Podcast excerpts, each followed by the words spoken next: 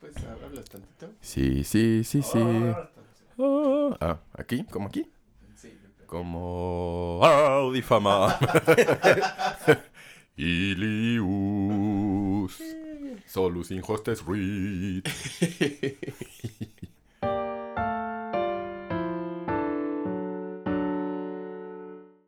Et patriam servavit. Amaneciendo tengo más voz de hombre. De por sí. Pues eso está todo estaría así. chido grabar una versión. No sé una versión como, pero una versión. Punto. Ahí termina mi idea. Salud. Brindemos Deberíamos con grabar una nuestros versión de mocos. qué, no sé, pero una versión. Sí. Brinda Salud. con nuestros mocos. Ay, yo ya me acabé el mío. Por el moquito. ¿Ya te lo acabaste? Salud. Qué bárbaro. Qué tal. Gracias por mi moquito. Saludcita. Salud. Muchas gracias. Hables. Entonces estamos seguros ya de qué vamos a hablar. Pues sí, ¿no? Yo estoy muy despreparado. Yo también me Pero- siento, Que fluya, que fluya. no me siento listo para esto. No. Ah, ayer me puse a ver el primer capítulo de Los Caballeros del Zodíaco. Ah, del primerito, el primerito. El primerito, el primerito. Qué bueno era. Y me acordé de mi infancia y de mi hermanito menor, al que le encantaban los Caballeros del Zodíaco. Curiosamente, los mejores capítulos son los que sí dirigió Shinwaraki. ¿En qué momento dejó de dirigir? No sé en qué momento sucedió, cómo fue, se hizo muy tarde, pero. este. Yo me imagino que fue por la carga de trabajo después que empezó a agarrar, porque. O, o fue. Quizás. eh, también el, el exceso de contenido que tenían que generar con el éxito de la serie. Quizás también fue Mm. eso. Porque de repente se hay unos capítulos con una animación que dice uno, ay, qué cosa tan horrible. ¿Qué es ¿Por qué, esto? por qué se meten con mis macetas? Como en Dragon Ball Super. Sí. Que sí se lo dieron a los niños, ¿no? Así, dibuja esto, hijo. Sí. Dibuja este Goku. ¿Cómo, cómo era eso? Esos... O sea, ¿cómo fueron esos capítulos de animación horrorosa? O sea, ¿cómo, qué, qué se veía horroroso? Los Esos no monos los en vi. sí estaban, me acuerdo mucho del Goku Super Saiyan 3 y se ve la proporción de la cara, se ve fea, o sea, se ve como deforme, como la boca en un lado diferente, la nariz en otro, o sea, no como un Picasso, Goku. Goku Y. Goku, Gokubista. Oh, qué bonito término. y lo- las- los músculos también se ven nada más como mal dibujados, la, la proporción del cuerpo en general está mal, se ve, se ve deforme.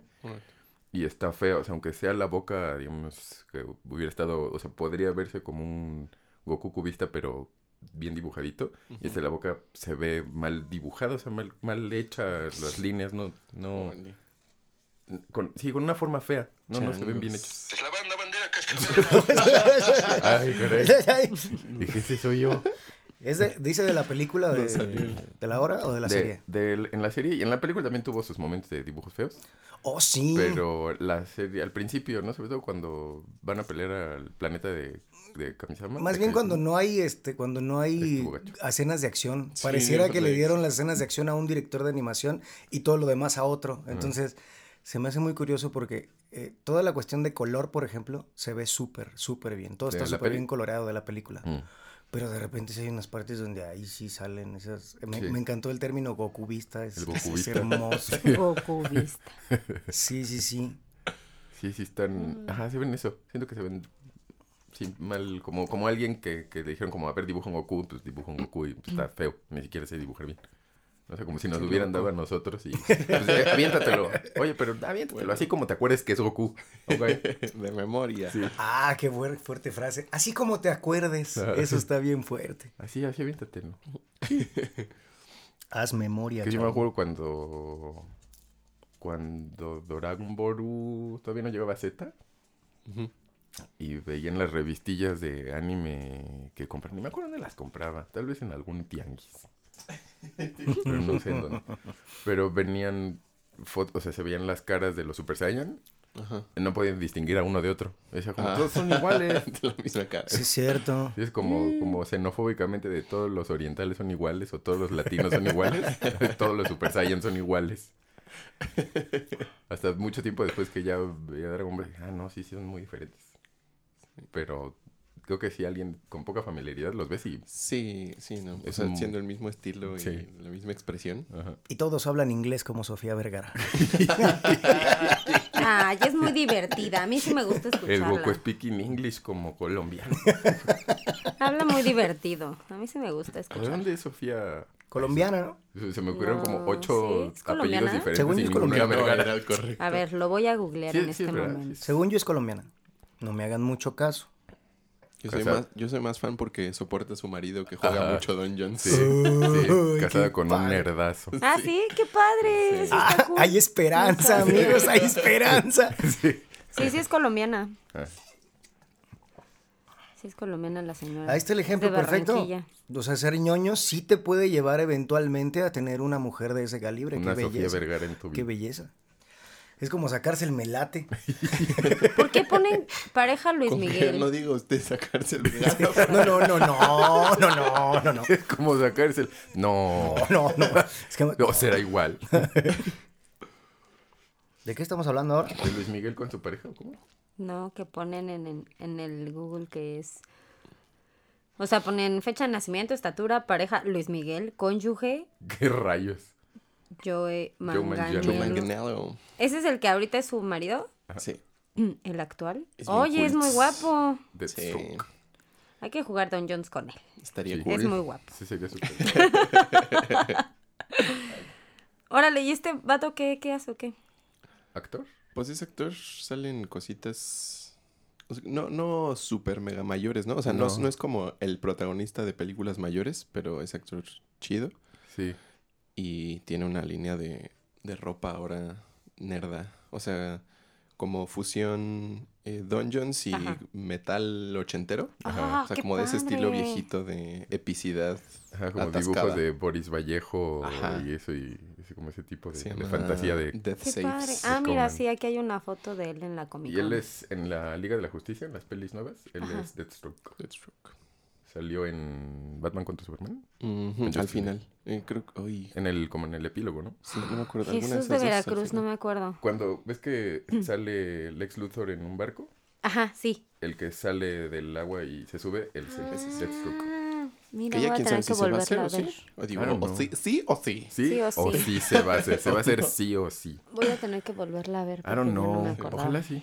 Creo que al menos es así, ¿no? No sé, no sé, pues ya, ya, Ya no sé tampoco qué. ajá, como nada más escuché que esos planes del DC ya están como ya, ya no, ya diferente, Ajá. no sé qué partes sí les van a seguir y qué partes no. Por Suicide Squad sí viene la 2, ¿no? O sea, sí, Ah, según ¿no? yo... Pues ya sacaron está- un teaser Viene- trailer, ¿no? De Harley Quinn. Viene, pero para Birds of Prey, ¿no? Uh, así es. es para Birds of Prey. ¿Ah, sí? órale. Ajá. Uh. ¿Ella va a ser la mala de Birds of Prey? Eh, no, eh, como, como el grupo ch- el grupo bueno, el grupo Ah. chido. Oye, que salga Deadshot otra vez. Deadshot. Y Pero el Deadshot padre, ¿no? El Deadshot de Will, de Luis Miguel. Por Luis Miguel. de Luis Miguel. Luis Miguel como Deadshot. ¿Por qué dijiste Luis Miguel? Saludos. Diego Boneta. Saludos, Diego Bonita. Y Diego Boneta como Deadshot. Qué bonito tu calcetín. Sí. Nadie está viendo esto, entonces vamos a aclarar este asunto. Se Es que llama tiene- Antipop Vegano. Tiene, se puso un calcetín en el... Tipo vegano. Se puso un calcetín. Es que me da risa, Se puso un perdón. calcillo. En el... En el micrófono. Ahí no se usa. En el pie. micrófono. No en el pie dorro. ¿Qué está pasando? Bueno, yo recuerdo que cuando era joven. Ok, no es cierto, basta. O sea, ¿eso qué? güey? ¿Qué está pasando? Ya nos fuimos por otro lado, muchachos. Espero que esto no se suba a las plataformas digitales. veremos, veremos qué lo logra. Ay, Dios. ñoños, esto es Doctor Mario, un podcast de la Original Soundtrack Band. Y hoy invitamos a- al maestro Luis Odriozola, que eh, también le hace a la musicación y escribe y produce y hace cosas muy hermosas. Eh, creo que lo, lo pueden buscar en sus plataformas favoritas de streaming. Voy a dejar linksitos en las show notes. Yujú. Maestro, Ay, maestro, no estoy tan emocionado que, que me es muy difícil estar sentado en esta sillita. La verdad, estoy muy contento. Se va a poner bien padre el chidorreo ñoño. disculpe el mobiliario, ya no No, tenemos aquí. hombre, no, hombre. Me siento como cuando Jesús Barrero grababa las primeras temporadas de Saint Seiya. Oye, que cuando se hicieron públicos esos videos, qué cosa tan terrible, ¿no? Sí, no Los vi. grababan en un cuartito así, se veía súper rudimentario, con una sí. televisión de esas Hitachi grandotas horribles aquí abajo, de monitor. No, no, qué cosa tan terrible. Y sin embargo nos entregaron muchos de los mejores recuerdos que tenemos. Pero más sin en cambio. Sí, o sea, esa industria del, bueno, no sé qué tan grande sea como para llamar, bueno, supongo que sí es una industria de los doblajes. Hmm. Siento, bueno, no sé ahorita en qué estado esté, pero pues no es así súper... Eh, no, Ah. o sea, supongo que sí, profesional solo no, no como, ¿No produce tanto o como o tan importante? no tan, no tan así llena de dinero, ¿verdad? Ah, sí. O sea, sí, no. Me imagino que ni las Oh. producciones ni los dobladores. Y eso, ajá, y no eso es creo algo que- que de lo que suelen quejarse algunos dobladores. O sea, he visto como que tuitean algunas cosas. Quejándose de la falta de profesionalidad de algunos que eligen para doblar, que pues son eh, lo de siempre, de el, El que cobra más barato o el que esté de moda, Pues sí. aunque no sea bueno. Ajá. Entonces, pues ellos dicen, pues nosotros actuamos, o sea, nosotros sí estudiamos actuación y le imprimimos actuación al- a la ablación, aunque, es- aunque Claro. no se vea. Pero, pues estos monos no, y entonces se quitan trabajo y les pagan menos, y entonces cuando tú vas y te dicen, no, pues es que cobras mucho, y aunque tengas trayectoria, entonces sí, sí parece ser que es otra parte de las industrias creativas que tiene ese como ese punto de quiebre. Y qué triste, ¿no? Pues sí. Porque tiene su chiste. sí. Tiene su chiste. Sí se me hace que tienen que estar súper preparados. No Y solo tener una voz o sí. la Pues ese fue el problema Sí, sí. con toda la onda del cambio de elenco de Los Simpsons, ¿no? Sí. De hecho, Sí. justamente fue eso. Y aparte, sí también se me hace una algo bien padre porque yo creo que todos los de nuestra generación y más arriba, eh, pues tenemos mucha memorabilia acumulada con, en la cuestión de las voces, Mm. porque muchas de las series y de las películas que veíamos cuando éramos niños en el famoso sábado de trilogía de Canal 5, Ah, sí, cierto. eran películas dobladas Sí. y, y reconocemos mucho de las voces en las películas y en, Sí, obviamente en la- las caricaturas Todas por la también, ¿no? misma gente, por Claro. las Sí. mismas como cinco personas echaban todo. Estaba bien es padre. como Mario, el Goku McLean Castañeda. ¡Ay, sí! Que diga que va a ser a salvar Y- Nueva York con un Kamehameha, por favor. Y, o que también Will Smith, ¿no? También es Will Smith y es Ajá, ajá. este el mismo. Bueno, no sé si era el mismo, pero al menos como del príncipe del rap. Era consistente. empezó a saltar como a, creo que a hombres de negro, el Sí. mismo actor. Entonces era súper padre porque sí. Sí. era- Claro. Y además él, él es bueno, no me acuerdo cómo se llama. Pero, pero se me hace bueno. Se me hace muy bueno. fácil. Ah, y aparte, bueno, no, no están ustedes para saberlo, amigos, pero a mí que yo soy fan, yo tengo esa, esa emoción como cuando uno se encuentra a Mario Castañeda, Mm. a René García, a Daniela Bundis, a estos actores maravillosos. Así me pasa cuando estoy con el profesor Yang, porque yo tengo en mente al carisaurio lesbianóforo. Entonces, yo estoy conversando con el carisaurio lesbianóforo y es un nerdgasmo de verdad. Ya me, han, ya me han dicho en varias ocasiones que debería hacerle su propio, Su propio su canal. propio Canal. canal y su propio Instagram. Que a lo mejor Estaría se lo padre. merece. Nada más que no te pase como, a, como al de Bieber, por favor. Ya ves que siempre te digo. Ah, como a Mel Gibson. Ah, Mel qué buena película, qué buena película. No me vaya a Ah, volver sí, yo. es bien buena. No le he visto, bien sí le quiero ver. Sí, es cierto. Sí, no la- sí. Qué Al rato movie. no te vamos a aguantar y vas ahí a... Es culpa del lesbianóforo. Yo creo que el lesbianóforo sería un gran influencer. Y ya después, imagínense para las siguientes Sí, elecciones, ya estaría, ya estaría súper bien posicionado para las siguientes elecciones. Hacer proselitismo con el para, lesbianóforo. para la reelección del viejecito santo. Oigan, Will Smith se llama Juan Alfonso Carrero. Ah, Juan Alfonso. Carralero. Sí, sí, sí. Perdonen que se me olvide sus nombres si alguno de ellos en algún momento de la vida llega a escuchar esto, que digan qué poca abuela, que no te acuerdas. La verdad es que no me acuerdo ni de mi cumpleaños, entonces espero que me excusen. Antes de, de entrarle al tema pertinente, este, ah, bueno, también ahora está Nayeli y está Yang, está la banda completa el día de hoy. El Este, bandón. Pero tenía dos cositas de capítulos ante en capítulos anteriores eh, que es resacar, porque hace poquito vi un video, o sea, en relación al primer episodio, Mm, mm. eh, hace unos días, hace como una semana, vi un videito de un canal de YouTube que se llama Extra Credits, que este, están hablando de... O sea, la serie es de la historia del sci-fi. Mm, y de cómo y por qué y quiénes y qué autores este, influyeron en cómo y qué cambi- fueron cambiando. Y ahorita están en un periodo de Tolkien y de Herbert. Y entonces están en una seriecita de videos. Creo que es- va a ser como un video de cada eh, como libro, digamos. O sea, Ah. como de la comunidad, de las dos torres y así. órale. Y, este, y son muy cortitos, o sea, tampoco profundizan muchísimo, pero era ju- justo así como de qué eh, elementos de Don Anillo se volvieron staples después de todas las fantasías y toda esta cosa. Estaban muy buenos esos vídeos, si pueden, échenselos. Toda la serie de, eso, de ese canal vimos es uno, buenísimo. ¿no? No, no me acuerdo, o vimos o comentamos uno sobre la Silver Age de la ciencia ficción. Ajá, ajá. Estaba bueno. Que, que, Sí. que, que sí dije, ah, todos esos autores ni los conocía, pero sí fueron los que influenciaron a estos. Así Ujú. moví más que no sé qué periodo del Age sean. Ujú. Dije, sí, querría, querría, querría leerlos. Sí, están chidos. Esa serie de sci-fi está chida y también hacen videos de, de historia.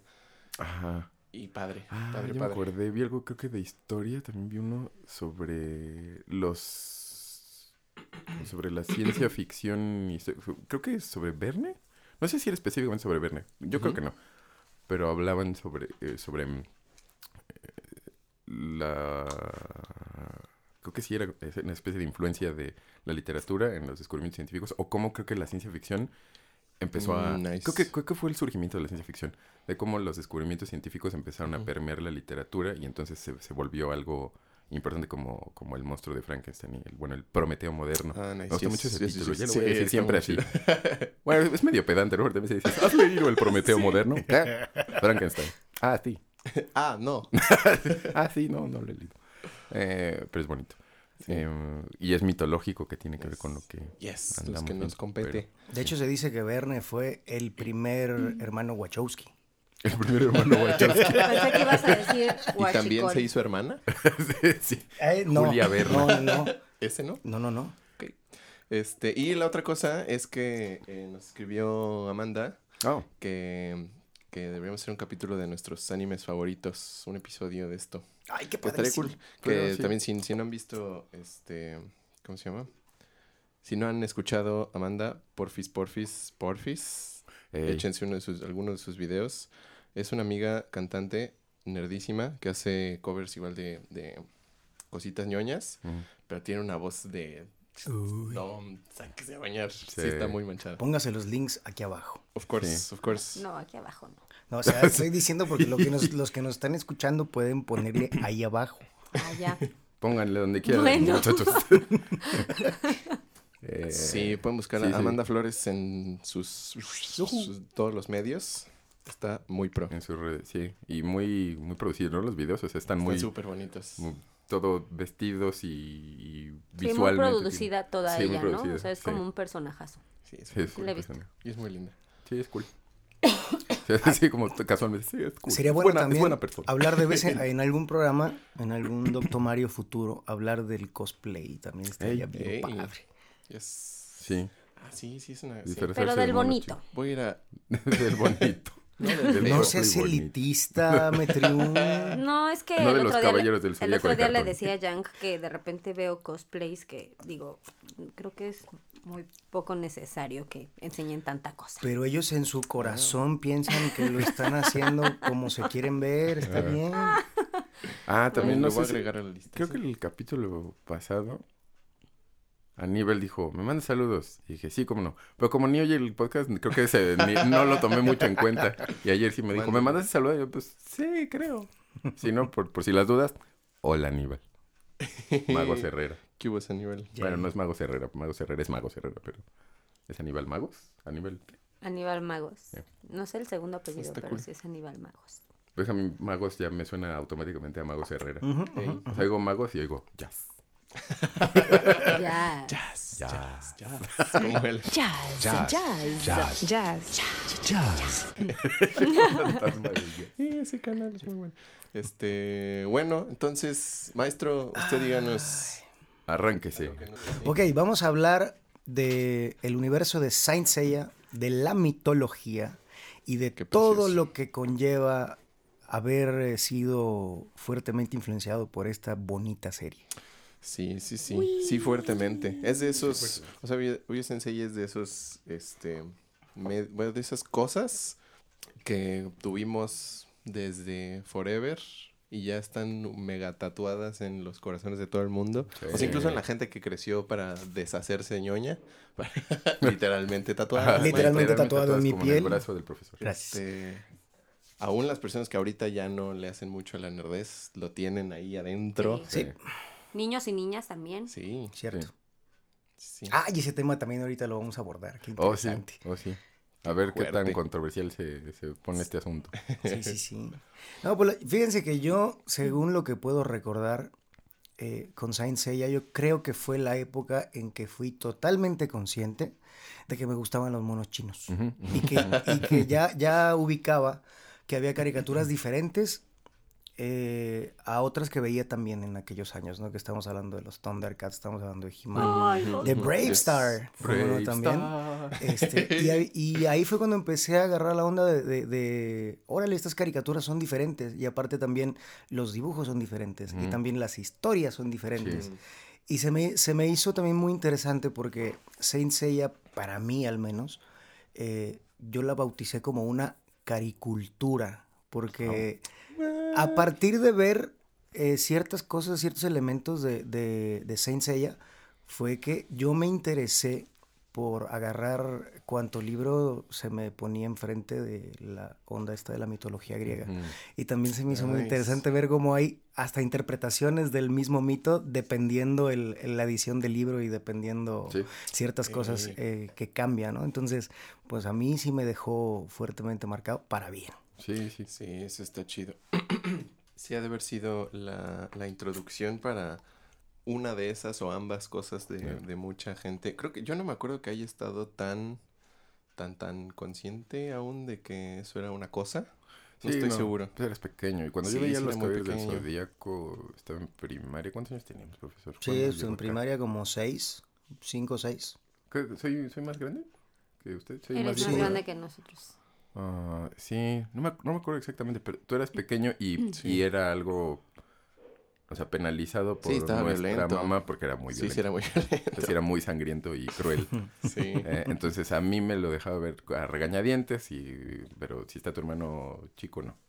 Entonces era, era eso. Entonces creo que, ajá, como al menos esa, esa claridad de qué sucedía, pues sí era más difícil que, que la tuvieras tan presente. creo. Sí, pero también me gustan esas cosas porque justo, o sea, en ese tiempo no, o sea, las tomábamos tal cual eran, ¿no? O sea, no teníamos como Malicia. muchas Malicia, referencias de claro. nada. O sea, todos los animes eran pues así eran y ya. Y ahorita, ahora en nuestra nerdez más desarrollada, ¿verdad? o sea, tenemos chance de justo analizarlas en otros planos y ahorita hace rato estaba diciendo el maestro de, de quién estaba dirigiendo ciertos capítulos y la animación y todo eso. Y, o sea, obviamente tenemos todavía como la mitad del corazao con el squinkle que solo le gustaba por, por lo que era. Y la otra mitad de ahorita que puede pensar en como cómo lo hacían y quién lo hacía y por qué lo produjeron y por qué era así y este y en qué estaba basado y de dónde sacaron los nombres y todo este business En el, más met- en el metagame de los Sí. del Zodíaco. Es que, ya, so- es que ya somos bien clavados y aparte Sí. tenemos el cocoro dividido en esas dos, en esas dos cosas. Se nos entonces, divide el cocoro. Dos mujeres, un camino. Ya me voy en mi trailer. Productor, ¿le puedo poner eh, también una calceta del bien al Ándale, micrófono? Porque ya sí. se, el antipopper ya se, se nos está cayendo nuestra producción. ¿Me vas a poner un calcetín? Amigos, Sí, qué no, bueno que no están viendo ustedes este, este proceso porque es un poquito traumático. No es, no es para niños. No es para niños. Pero como tampoco necesariamente era para niños los caballeros Sí, del no, Zodíaco, ¿no? ese- ese y es, también de- como lo que decía Miguel Eh, el anterior que o sea el anime no es un o sea por ser caricatura no es para niños en Exacto. Japón el anime es para toda la población ¿Cierto? Que, que eso fue algo que, que no entendíamos como sociedad, no, no solo nosotros, sino como sociedad en ese momento. fue yo Eh, ahora ya, pero porque lo- los ñoños hemos crecido. Y entonces ya tenemos esa, esa visión y esa apertura de, las, de todo lo que hablamos también en, en el capítulo anterior. Pero en ese momento eran caricaturas. Si era caricatura, era para niños. Yes. Ese era como el, el parámetro. Sí. Entonces, que fuera tan violento era como, ¿por qué hacen esto para niños? Pues nunca fue para niños, señora. Ese es el problema. ¿Por qué su hijo está viendo semejante cosa? Pues porque lo trajeron a, a esa... Pues era el enfoque. De hecho, eso que dice eh, el profesor Dano se me hace bien interesante y lo pude comprobar hace unas semanas que andaba en Guadalajara. Estaba en, en el barecito del hotel y había uno que tenía uno que salir a la terraza para fumar. Entonces, pues salía a fumar un cigarrito. Y salió un turista japonés como de ya eh, más allá de los 40 años con, su, con su smartphone. Y salimos a fumar los dos. De repente el tipo empieza a teclear algo en el teléfono y empezó a ver algo así súper clavado. Entonces yo escuché, porque tenía el sonido demasiado alto, y escuché de repente el Melioda Sama. Yo Ah. dije, está viendo Seven Deadly Sins. y le pregunté, obviamente, si estaba viendo Seven Deadly Sins. ¿En japonés, con- profesor? eh, sí, en japonés. En japonés, en japonés por su... No, no, no, no, yo Ah. le pregunté en inglés. Yo dije, No, él lo estaba viendo obviamente en japonés. Qué le habilidades tan pregunté- padres. Le pregunté y el tipo se emocionó porque pensaba que yo le iba a recriminar en algo de que le bajara o algo. Y le dije, no, no, al contrario, date, date.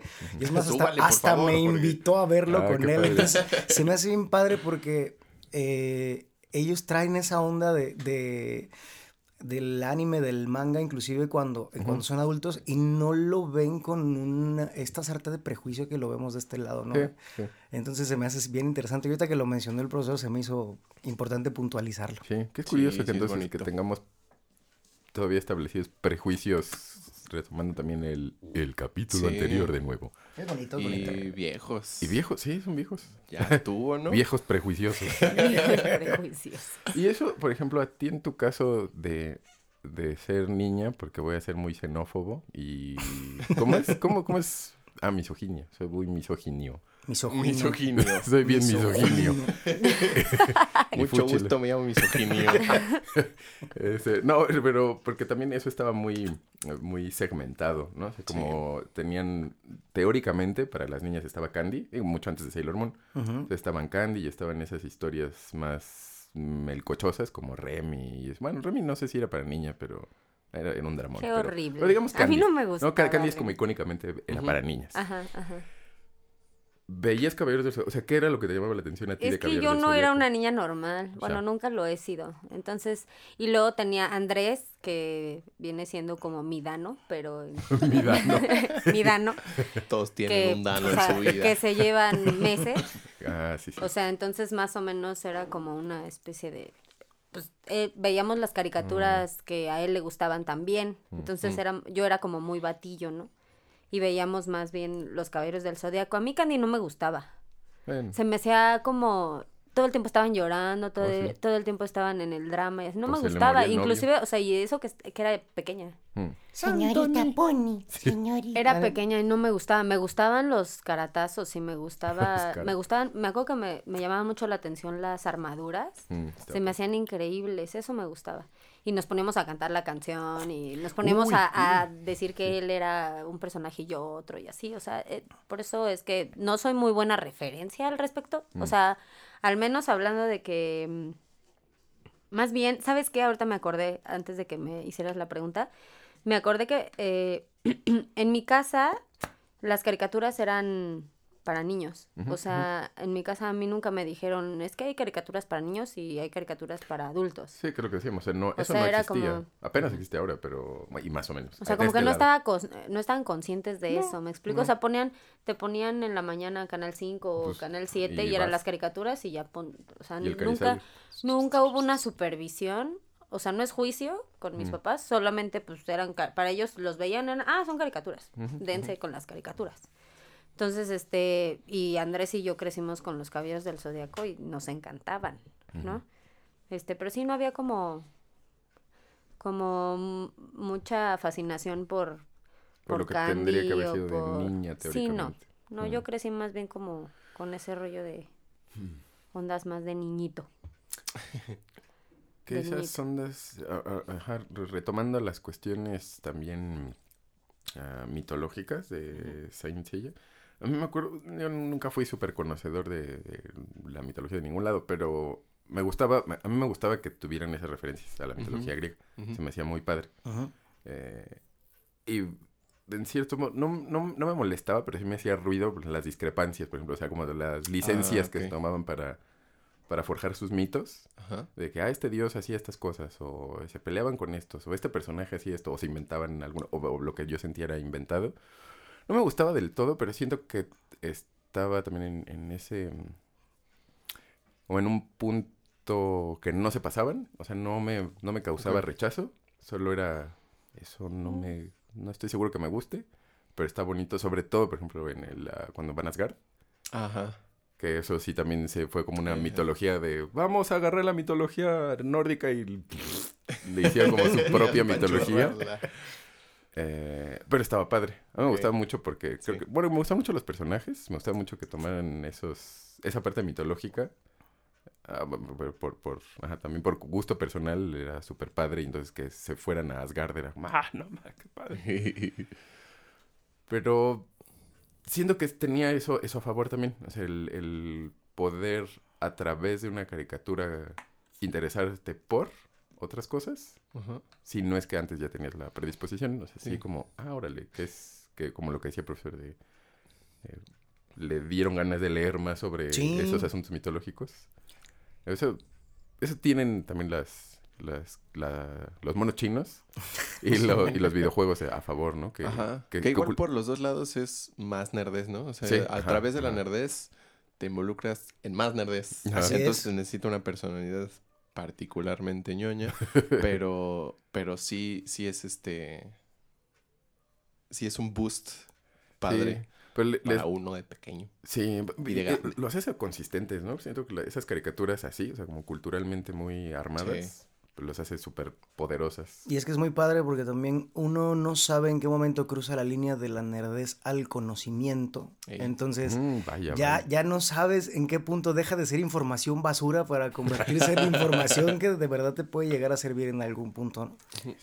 O sea, especialmente en las cosas mitológicas, digo, los, mito- los mitos, los mitólogos, ¿verdad?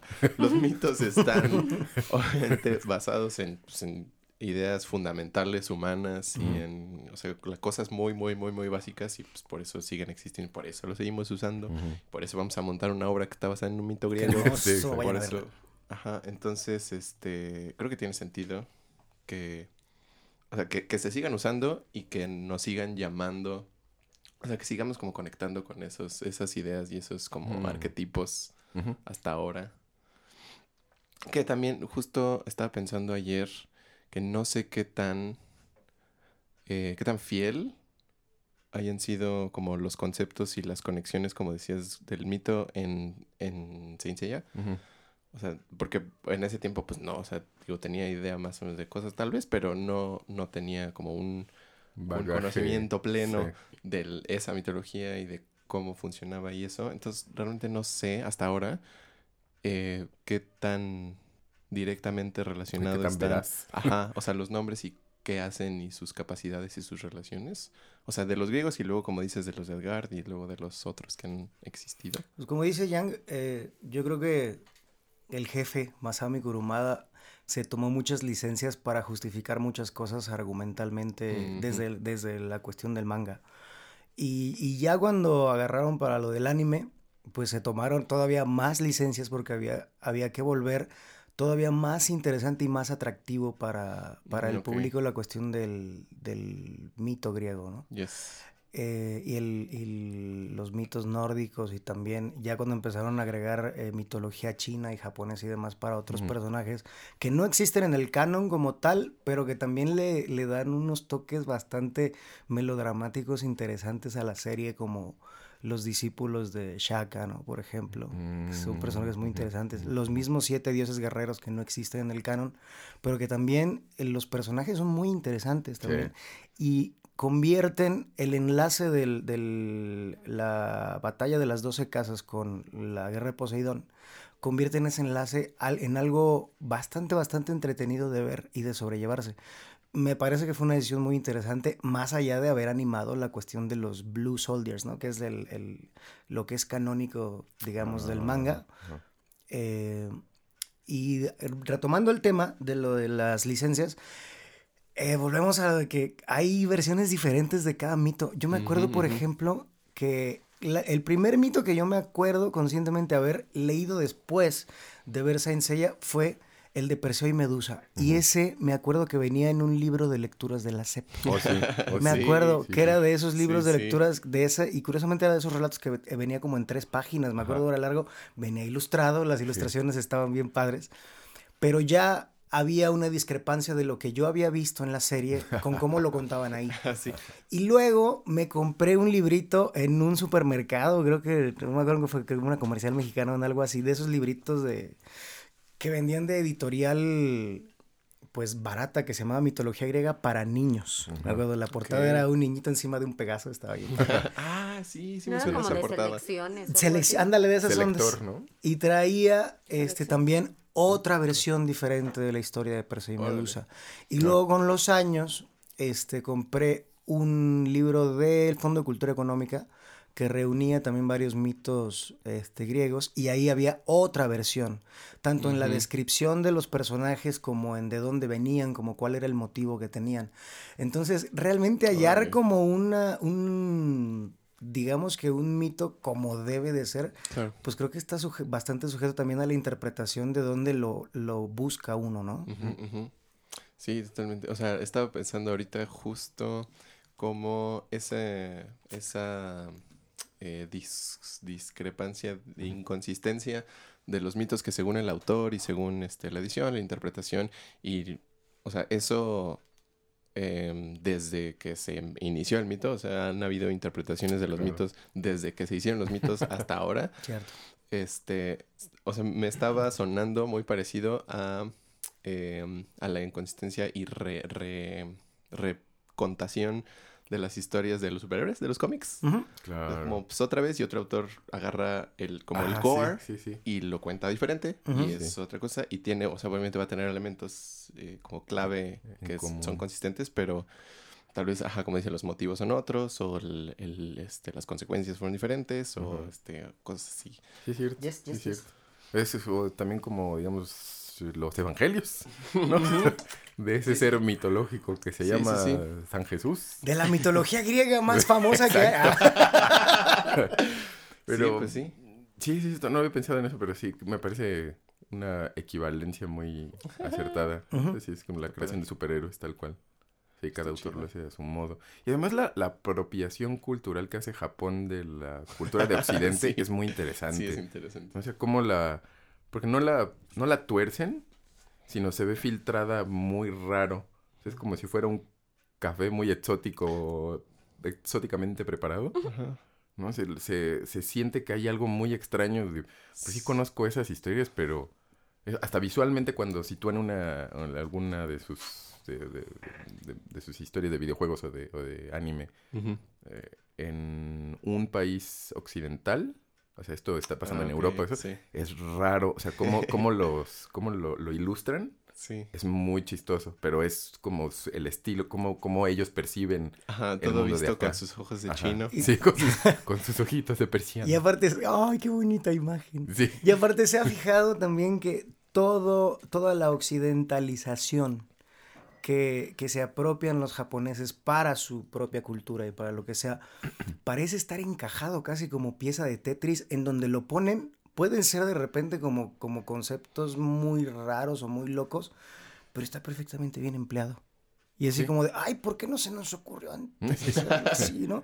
Y es, es- eso se me hace también muy interesante porque también hasta para eso son clavados estos ¿Cómo compadres.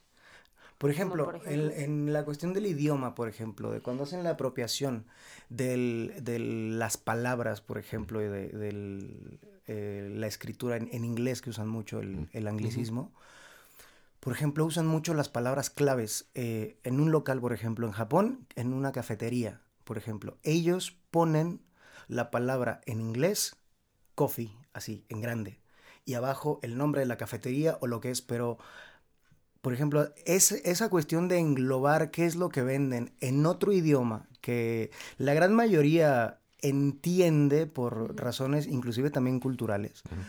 Em, por ejemplo, aquí en Occidente no lo haríamos, o sea, no pondríamos un café, por ejemplo, en el centro histórico de la ciudad, que dijera café en grande, por ejemplo, literal, eh, porque asumimos que hay otras maneras de dar a entender de qué es el lugar. Entonces, Mm. ellos lo hacen, lo hacen sin miedo Y aparte lo hacen de maneras que visualmente son súper atractivas. Mm, mm, Súper, súper atractivo. Y eso, por ejemplo, del idioma también abarca inclusive en los temas de las caricaturas, en los temas de un montón de cosas, ¿no? Eso estaba justo pensando, como eh, que, que es lo que hemos hablado ¿no? también a la hora de adaptar una canción, que en el caso de, por ejemplo, de Sí. Limit Break o, o esas canciones que en su momento no había versión en español, que por eso dije, pues si yo a eso me dedico, la voy a hacer, o sea, voy a hacer nuestra propia versión en español. Que me di cuenta que había cosas en inglés, que dije, "E- ellos usan en sus canciones palabras en inglés o frases completas en inglés Yes. y no se Ah. oye mal y no hay bronca. ¿Cuál era la frase de Limit Break que decíamos que... Ah, I can get no satisfaction, por Ah, sí, ejemplo. no sé, que en español es traducible y es adaptable y está bien. Dije, pero ¿y si la dejamos tal cual como está en, o sea, como en Japón lo hacen que dicen I can't get no satisfaction? Como, ¿por qué lo dirías en inglés? Pero no es la única ocasión. O sea, en prácticamente cualquier anime opening o closing o lo que sea, o canciones de otras de bandas, dicen cosas en inglés. Sí. Y, y no importa. O sea, ni siquiera es como nosotros que de repente las bandas de rock, el baby, baby, uh, y, y cosas así, sino frases completas en el idioma extranjero.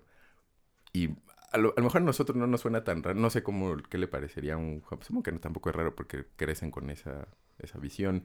Pero, ¿qué visión fue la que los llevó a eso? O sea, como ¿qué, qué forma Sí. de pensar los llevó a... Vamos a poner estas frases. Porque aquí hacerlo es puede ser hasta casi peligrosamente condenable, ¿no? Como Sí. es el- la lengua del imperialismo yanqui, que sí, pero Así es, así es. en nuestro caso sí.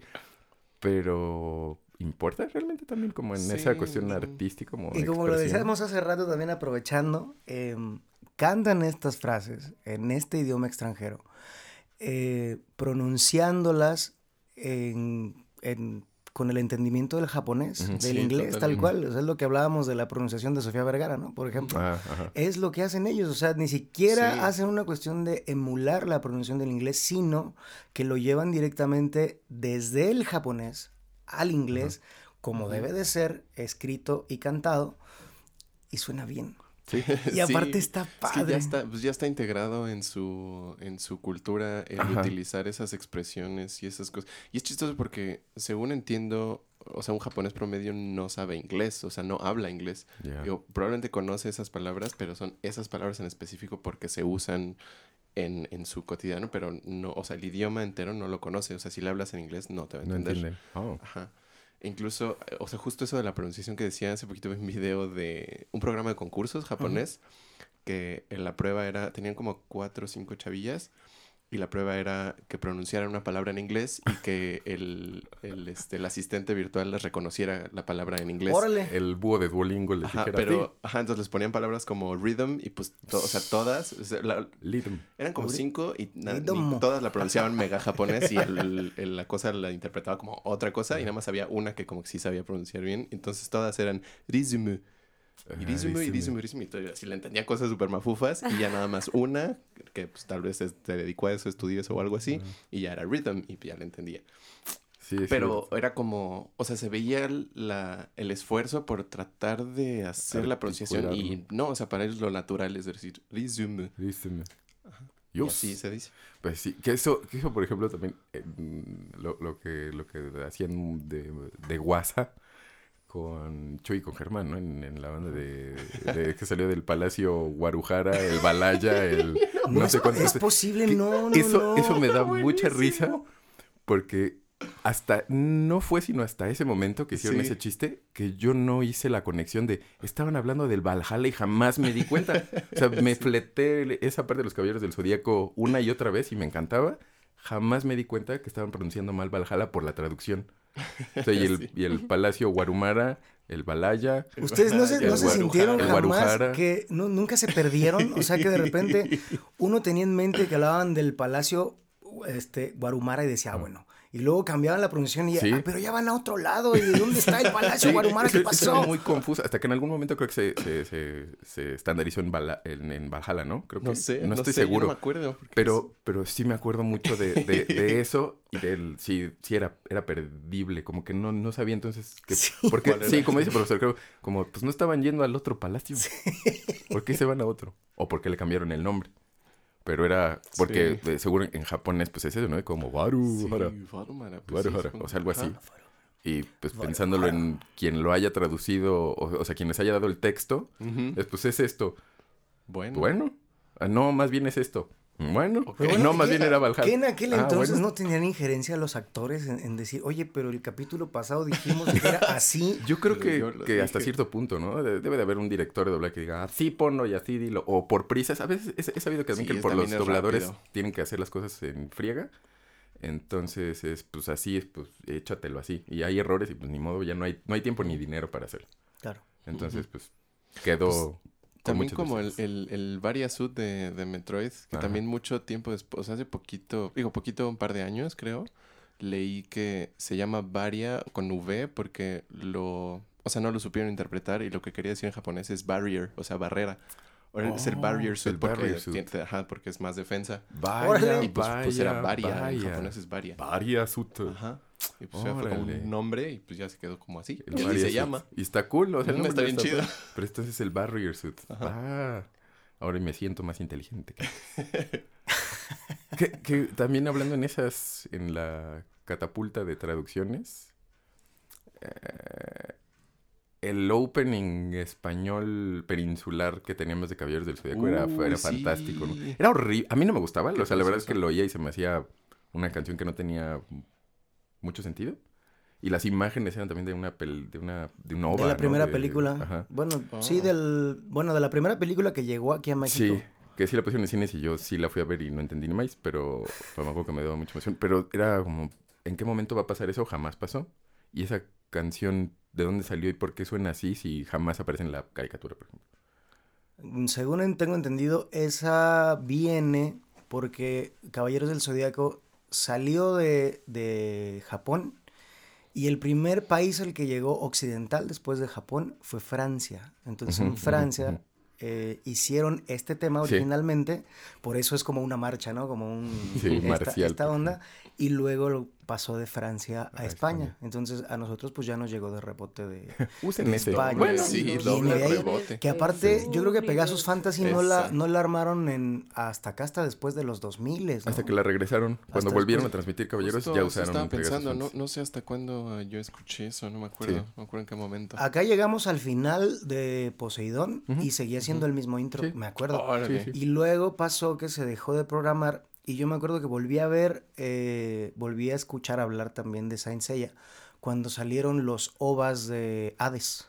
Ajá, que también fue Mm, una, una cuestión también de, de que regresó la vorágine. Yo me acuerdo que de repente empecé a ver en, en redes y también las pláticas con los cuates y todo, era otra vez estar hablando de Caballeros del Zodíaco. Y era así como, ¿qué onda? Y después de esto, viene que se vuelve a publicar en, en, En Cartoon, ¿no? en. Cartoon Network, pasaron otra vez y ya venía con Pegasus Fantasy. ¿no? Y, y, y en español también. Qué Y buena bueno, versión. Saludos a Mauren Mendo que la Oh, canta. sí. Muy bonita su versión. Sí. Eh, y. ah, uh, ah, ah, bueno, des- bueno, no es desviación, pero sí es también un asunto mitológico que también parece de lo que, que me gustaba mucho, o al menos de, de los caballeros que me gustaban mucho, eran los que estaban. Que tenían también como su. su fondo histórico personal eh, como hindú o budista, como, como los, Ah. lo- los meditadores como, como Ajá. Shaka, o sea, como sus poderes de, de cosas tibetanas, Sí. ¿no? los, los infiernos y las cosas que, que hacía, y su poder meditativo súper poderoso. Y Krishna de Krisaur, o creo que Krista de Krisaur, creo que era aquí, pero me sé que era hindú, o sea, era Ajá, moreno hindú y era una de las, de las marinas de, de. Poseidón. Que quizás también eso de marinas ha de ser una mistranslation, ¿no? O sea, sé. lo- los, los caballeros marinos. Era, los era generales. marinos y también era, los, era, era el error de traducción. Generales marinos, las marinas. Las era, marinas, así, sí. eh, ¿Con quién están peleando? Sí, pero Krishna de Oh. Krisaur estaba padre. Tenía su lanza también como... Bueno, tenía un tridente que era como Vishnu Soso, que estaba chido. Y... Bueno, más bien como Shiva Soso. Que de hecho tenemos muchos, tenemos muchos errores de, de percepción de la serie por errores de traducción. Que también sí. se me hace bien interesante. Estaba viendo unos videos de YouTube de eso. Que por ejemplo lo que dicen de que Shaka es el caballero más cercano a Dios. Ajá. Y eso nos daba a entender, por ejemplo, que era el más poderoso. Sin embargo, había una traducción mal hecha que viene realmente en japonés lo que quieren decir es que es el caballero más cercano a Buda. Entonces, Ah. ya desde ahí el concepto Ah, cambia ok. y ya uno lo percibe de manera distinta. Sí. sí. Entonces, y también cosas graciosísimas como los errores de traducción, como Marin, vengo buscando un consejo, toma, Ah, toma tu consejo. es Es muy precioso. bueno. Es precioso. Pero sí, también, gracias a, a errores de traducción, de repente es que nos vemos en este, en este laberinto de, pero si habían dicho que había pasado esto, ¿por qué Sí. está pasando esto? De repente, solamente porque había una, una sola palabra que se tradujo mal. Y ahorita que dices de, de eso, referencia a Krishna Vishnu, entonces no, no había una em, consistencia tampoco en qué partes de qué mitos se incluían en qué como tem- arcos, temporadas tampoco. Creo que no. No, ¿verdad? no o sea, también, o sea, dentro de un, dentro de, eh, de una sección en que estaban utilizados cierta mitología, también metían de otras cosas, Había un poco co- mezclado. detallitos. Pero o sea, es como esto, como de budista. personajes, pero por su origen. Porque, por ejemplo, este era, creo que el general que controlaba el, el océano Índico. Índico. Entonces era hindú. Ah, ok, ok. Ah, ya, ya. Va. Eh, y había otros, ajá, como el mar Atlántico del Norte, el Atlántico del Sur, o sea, había como de ese, pero creo que él era el, el que guardaba el pilar del océano Índico, entonces era un hindú. Ok, ok. Bueno, un, un indio. Un indio. Pues es un indio, ¿no? Porque- un Bueno, creo que era hindú porque al parecer Porque sí, sí era sí era hinduista, pero, pero digamos que era de la India el muchacho. Y también está, por ejemplo, la película esta de que luchan contra Lucifer. También está Ah, cuando meten la onda de. Los Ángeles, por ejemplo. Pero es muy, muy gracioso porque Lucifer viene del- de la cuestión teológica católica cristiana. Em, y sin embargo, los ángeles que se presentan, el único reconocible, tanto en la, eh, por la traducción también, es Belcebú, el que tenía el, el- la- el Mm. cabello azul, así la armadura como así padre. Porque hay otros que son eh, ángeles, pero vienen más eh, de, la, de la mitología china, por ejemplo. Pues hacen Órale. un revoltijero ahí Sí. de Sí. mitología. Pero también eso es bien interesante porque también a los ñoños como tu servidor, pues eso es de, a ver, eso no es de la mitología griega, ¿de dónde es? Hay que Ajá. ver de dónde es, de dónde viene. Sí, sí, sí, Sí. vamos a. Servidor y amigo. Vamos sí, a está chido.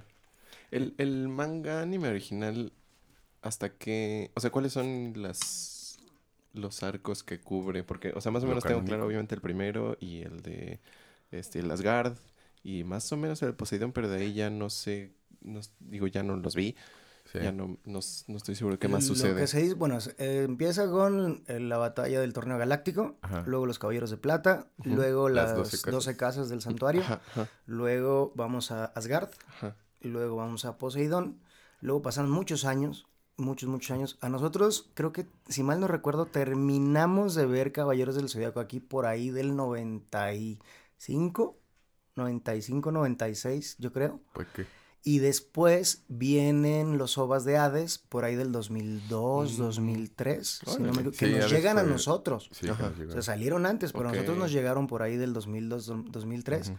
Y en, solamente en Ovas hicieron toda la serie de Hades.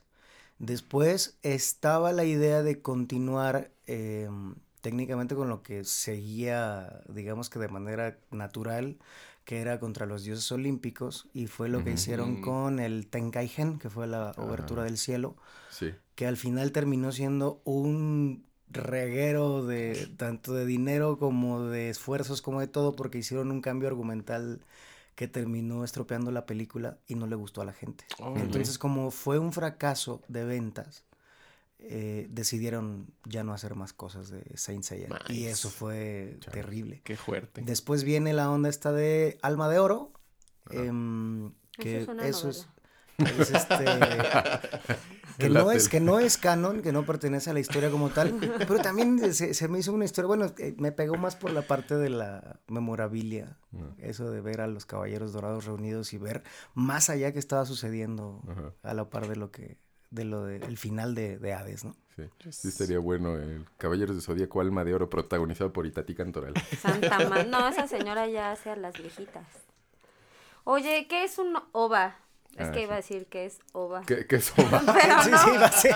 Qué bueno Y que no, no, sé lo si es un así, o ¿verdad? una, pero pues, ¿qué es eso?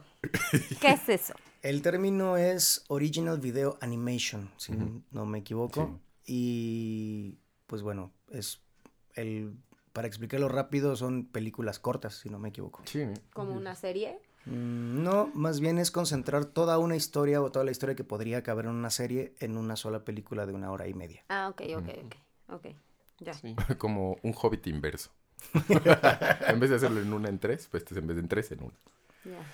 Sí, eso creo que, si no me equivoco, lo oficialmente dentro del universo, no es de esa primera parte de Caballeros del Zodíaco, era... Que también es chistoso, ¿no? Que se llaman Caballeros del Zodíaco. O sea, Knights of the Zodiac en vez de, Sí. en vez de Saint Seiya o algo ahí. Ah. Pero es buen, creo que es buen título, ¿no? No, Sí, eso no- pues oye, bastante Este, épico. sí, es- Que es volvemos, épico. volvemos a la onda de las traducciones, ¿no? Que Sí. realmente son santos y Ajá, no son caballeros. santos. Sí, exacto. Y a nosotros la- no nos llega la onda de los santos porque como nosotros tenemos otro concepto de Sí, santo, era así exacto. como... Son los santos de oro, ¿no? Exactamente.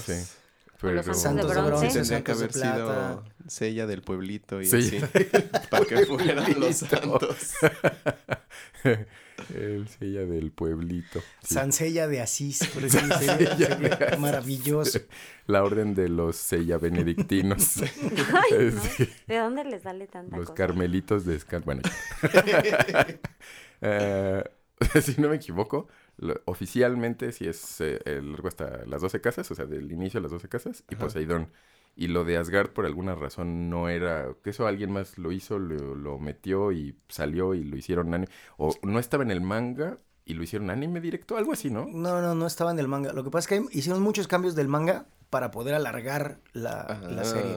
Porque recordemos también, recordemos también que Industria. los animes son series de manga que ya fueron exitosas en cuestión de manga y que las llevan a la tele por una razón muy simple que es vender figuritas. Vender entonces, Ah, claro, eh, claro, claro. como estaba siendo un éxito en aquel entonces para Bandai vender figuritas, Dicen a Yeli que va al baño. ah, está bien, está bien, está bien, está bien, está bien. Va a ser una, una pausa de la pipí.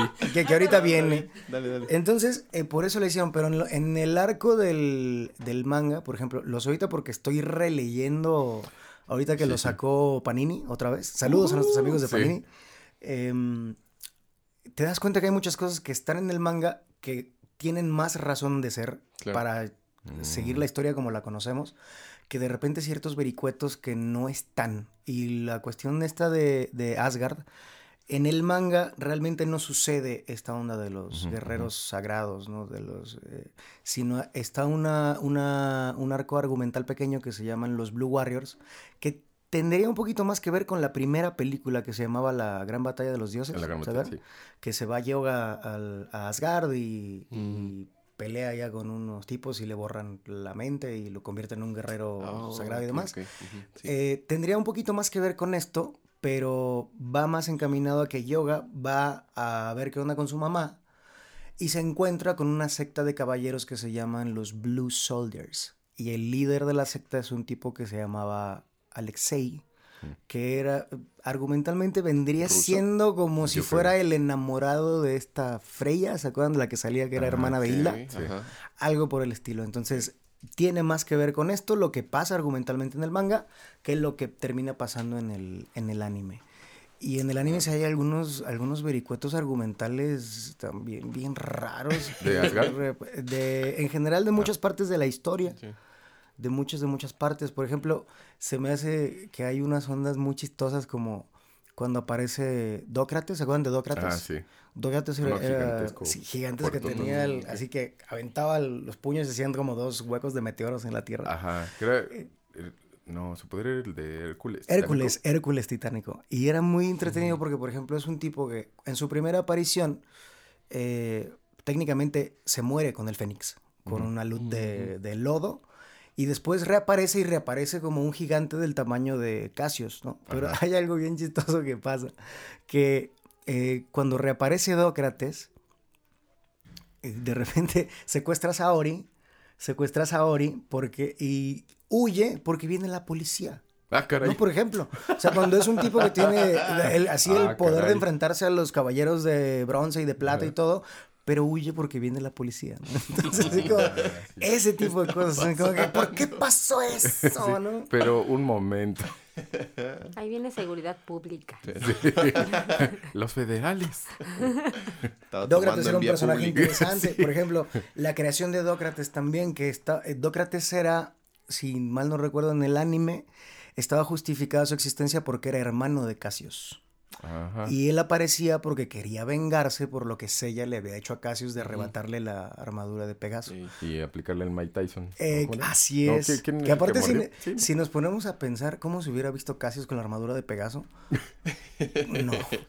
Debe de haber No. fue como fan-made Sí, sí hay. ¿no? Sí hay. De hecho, hay uno con todas las cosas como deberían haber sido, que es muy divertido. Es muy, muy, muy divertido. Porque sale Isaac de Kraken con la armadura de Cisne. Ah, porque sale Sean con la armadura de Fénix. Nice. Porque está, padre. el, que este, ¿Cómo se llamaba? El, el compañerito de dragón de Shiryu. El el tigre. Doko. Doko con la armadura de dragón, sí es cierto. Sería cool. Qué So- ñoños son. Eso de cómo extendieron, eh, o sea, más bien cómo, cómo manipularon el anime para, pues, para hacerlo más flashy, para todo esto que decía, me hace pensar un poquito en... Obviamente siempre la industria tiene, tiene su, su influencia y sus necesidades este, negociables y demás para los que necesita eh, modificar sus medios.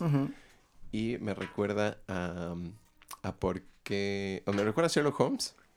Y como os digo, este don, pues lo escribía y eran cuentitos muy cortitos y muy sencillos. Y pues la gente era muy, muy, muy, muy, muy fan. Mm. Y él como que ya no quería escribirlos. Y pues ya lo mató. Dijo, ya se acabó. Ya, se murió. Y la gente, o sea, lo presionó y lo presionó y lo presionó y lo presionó hasta que lo, lo revivió. Porque, Ajá. pues, Ok. pues bueno, o sea, supongo si quieren. Y Sí. pues, o sea, un poco forzado, supongo, pero fue como, pues eso pide el Sí. público. Y es, es que aparte también es, es muy Sí. interesante porque lo hemos platicado también en otras ocasiones que la generación de nosotros yo creo que es el último bastión de consumo más fuerte de la industria del juguete. Porque Hmm. como tal, la cuestión de los juguetes, ya las generaciones que siguen de nosotros invierten muy poco en juguetes. ya casi todos están comprando tecnología. Entonces, la cuestión de los monitos, de comprar figuras, de comprar todo esto que, que, que prácticamente eh, la economía que sostiene toda la producción de manga y anime es la venta de figuras. Entonces, eh, somos de esa última generación que está sustentando la creación de este tipo de cosas, mientras el modelo de negocio sigan siendo las, las figuras, ¿no? Ya veo. Creo. Sí, está muy locuchón. ¿Qué Es que sí, todos, sí. todos tienen que cambiar, Sí. adaptarse a este. Adaptarse o morir. Como Ay. las tortugas galápagos que están resurrecteando. Ay, qué hermosa publicación, por es que eso cierto. estuvo muy chistoso. Yo lo vi y dije, ¿qué? ¿Qué es en serio? nacer, Pero yo entendí, nacer. ah, están naciendo la especie otra vez, están naciendo tortuguitas. Y dije, están naciendo de nuevo después de 10 años. O, o, ¿qué? Renacen después de 10 años. Algo así. O sea, está fraseado 100 años. de una, de 100 de una manera que parecía que estaban... O, o era... Ah, pues no, no- yo lo entendí más que resucitado como reencarnados. Dije, ¿las tortugas están reencarnando?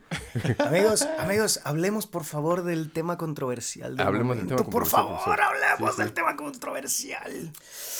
Amigos y amigas, Vamos a personas hablar... y personas. Exacto, vamos a, vamos a hablar x, incluyentemente x, de... del cambio de género. ¿Sí es cambio de género? Cambio Oh. de Vamos a género. cambiar de Sí. género. ¿Te vas a cambiar de género? El cambio del género. ¿Lo del- dije bien o la gente El cambio de género del santo de Andrómeda. Del santo de Andrómeda? en la serie de Netflix. Sí, sí. Que eso-. A mí, no, a mí me pareció absolutamente innecesario, ¿no? El cambio. No, no sé, la verdad es que sigo sin saber hasta estas alturas la razón de por qué lo, lo volvieron niña.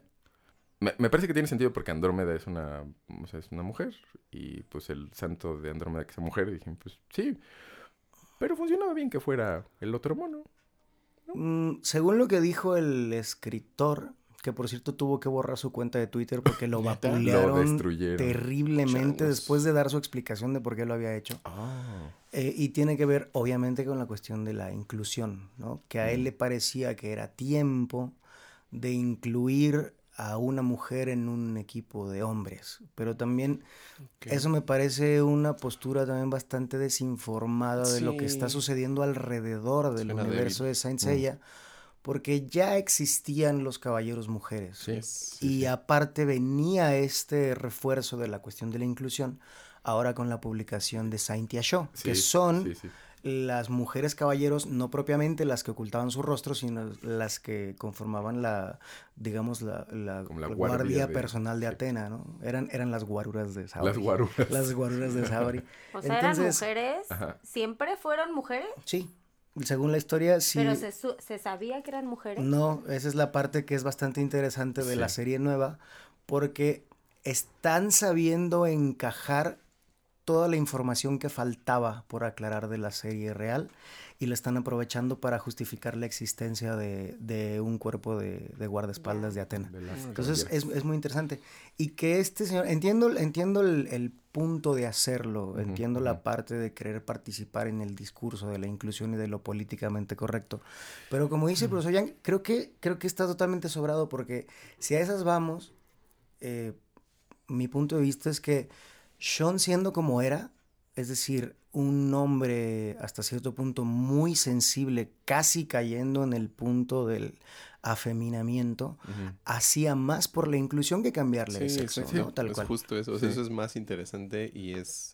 O sea, ten- aceptarlo así es Ajá, más, Más incluyente. O sea, creen que no era necesario llegar al... No Al creo. Sí quería escuchar como el, el- el razonamiento del, Del escritor y si es nada más por diversidad y por inclusión, sí se me hace me. Había otras opciones. Sí. Sí, no. como por estar a la moda. Sí, La cosa es que que- es la correctitud No lo política. decimos Ajá. así por, este, No. por ser políticamente correctos, pero sí.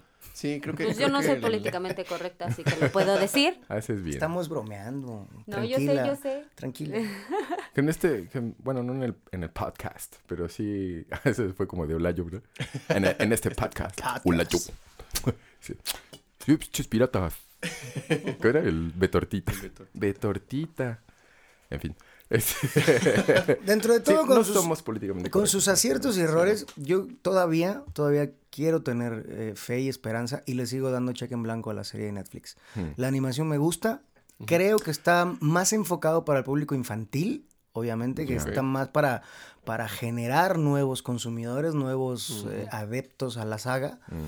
Eh, habrá que ver qué tanto movimiento hacen y, y demás, porque a fin de cuentas para estos señores representa un negocio. Entonces, eh, pues bueno, ante el fracaso que fue Death Note y que fue que han sido un montón de cosas ahí de occidentalizar lo que ya es clásico, yo sí me Ajá. quiero aventar el, el- el tiro de darles una oportunidad porque también como fans creo que luego rayamos en, en esta intolerancia de Sí. es que, ¿cómo pueden tocar esto y demás? Y a fin de cuentas, si nos lo hubieran dejado igual, también nos quejaríamos porque Sí. diríamos, es que están haciendo lo mismo, ¿por Sí. qué es? Entonces, Sí. es, es la Sí, época de sí. ningún chile nos embona, entonces... Sí, Exacto. Y también siempre, o sea, en la generación que sea, va a haber algo que está tomando de algo anterior y que lo está renovando. Y para los de esa generación, eso es, la cosa. O sea, así fue y así ha sido siempre. Entonces, o sea, compararlo con lo que para mí es la cosa es... Sí, es un puritanismo Sí, absurdo, pues, ¿no? no. O sea, es sumamente de derecha. Ajá, y digo, sí, totalmente. Es muy se- se prianista. puede... Fifí, es totalmente muy es válido. Muy fifi. O sea, está chido criticarlo en el aspecto que sea. Sí.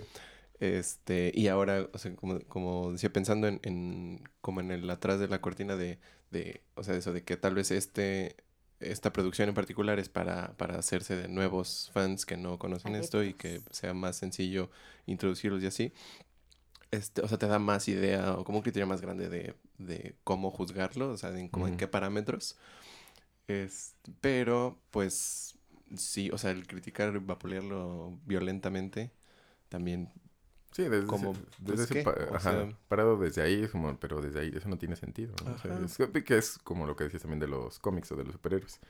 O sea, que ha habido tantos Sí. orígenes y tantos arcos argumentales que es como, pues es que Superman no era así, pues no, no era así, pero originalmente también era otra persona y Batman en su origen no era tampoco el mono violento que lo han querido hacer, que tampoco es tan violento como cree la gente, ¿no? Ajá, o sea, era darks, pero no era tan darks.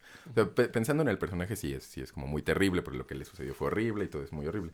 Pero se ha, se, ha, se ha oscurecido con el paso del tiempo y de todos modos ha habido Supermanes y Batmanses que no han sido así. Y con el Hombre Araña, por ejemplo, a mí me sucedió que como el Hombre Araña, que aunque leí la- las, las- su- sus primeros orígenes, así como ñoñitos de, de su cómic Ajá, original, ajá, sí. el que me quedó como, como el, el que tengo muy claro es el de Maximum Carnage, el, ese, Ah, yes. y el, como el arco de los clones, de cuando sale el hombre araña escarlata, Ah, ajá, ajá. que lo clonaron y es Ben Riley, y entonces luego resulta que en realidad el clon sí era, Era sí el de era el de veras. de veras y el otro no, y luego no, más bien sí, no. O sea, fue, se fue muy confuso. Pero, pero ese es, por ejemplo, el hombre araña que yo conozco. Ajá. Y ahora los hombres araña que ahora es este, ¿cómo se llama? El Miles Morales. Miles Morales y esas cosas.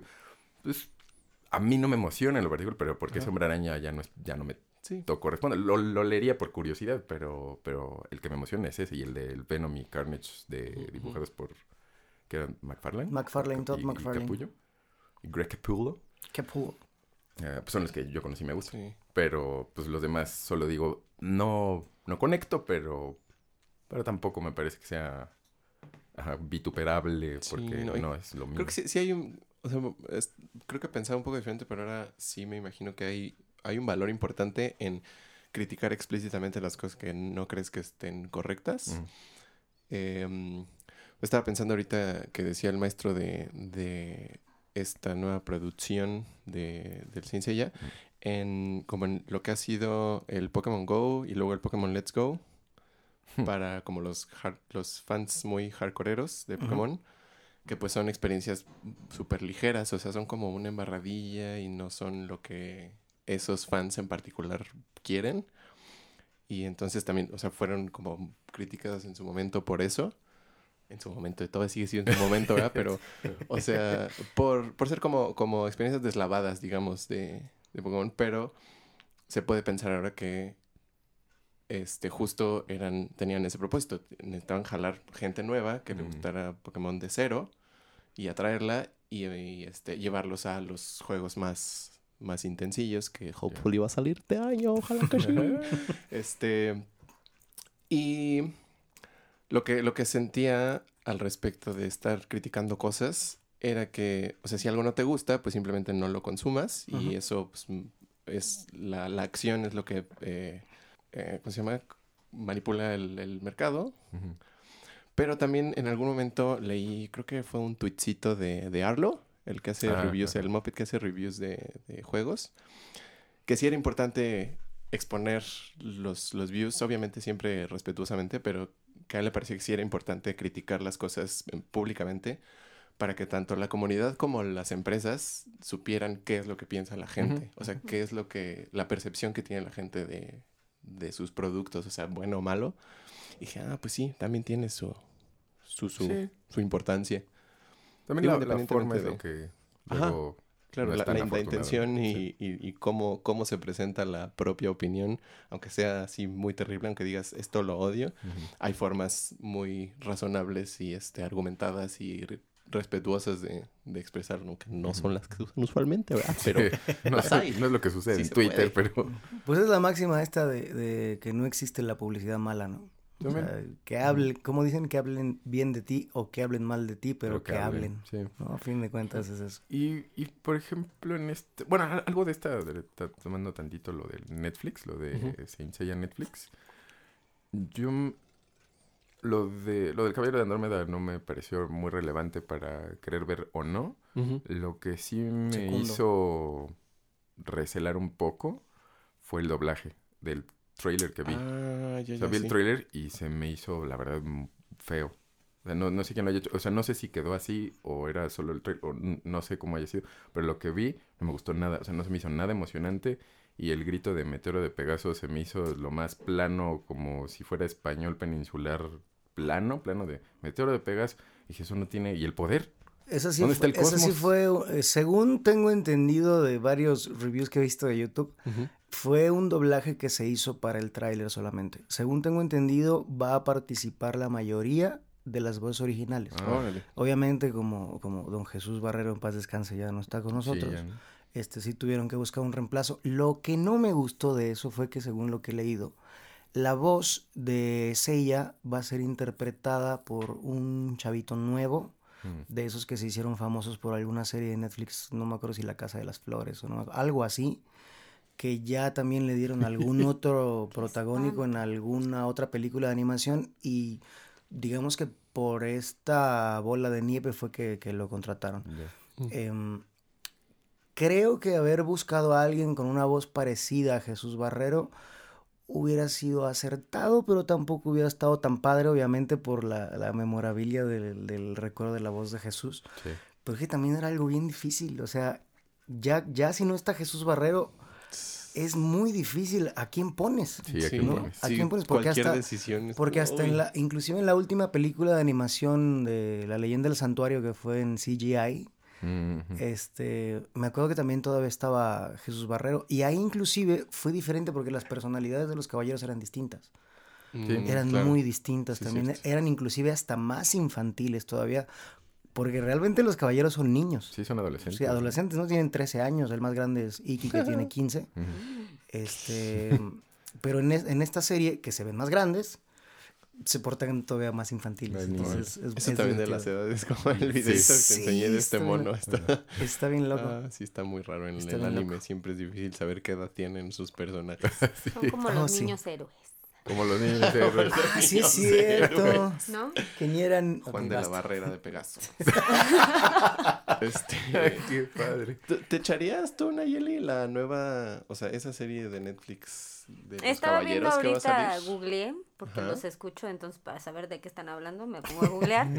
y está, están padres los grafiquitos, ¿no? Sí, o estoy diciendo cool. puras... La verdad No, sí me, me llamó la Bien, atención, se me antojó, se me antojó y sobre todo para para acordarme de muchas cosas. Sí, está muy bonito, no, se ve bonito y sí, sí me lo aventaría. Además, creo que, que es una buena idea para las personas que justamente no tenemos como tanta sabiduría al respecto.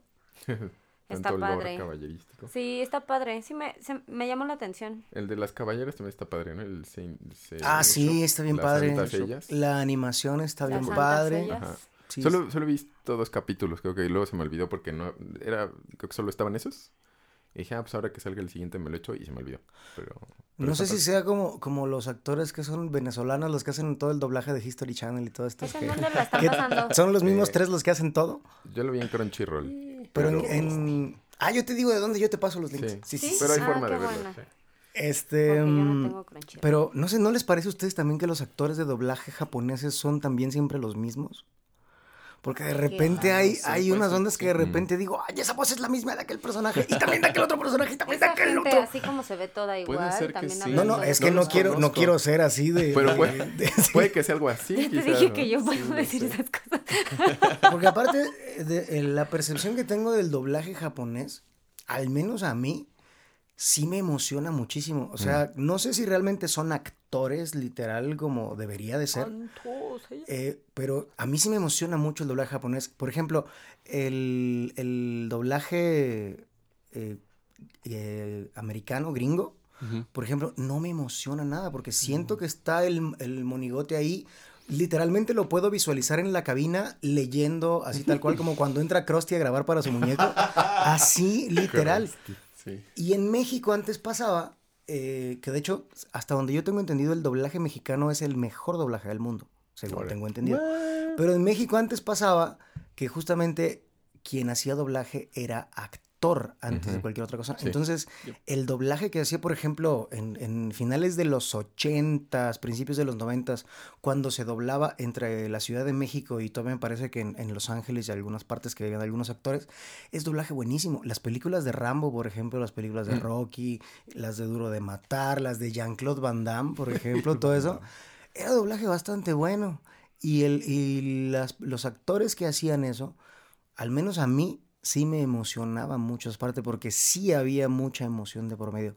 Hoy en día, inclusive, hay muchos actores que antes era, era pura pasión, que ahora también me da, me da la impresión que de repente ya se siente como, ay, voy a entrar y así lo hace un profesional niño, ¿no? Y cuando quieras Krusty ya se fue, ¿no? O sea, digo, me da la impresión, pero no sé qué opinan ustedes.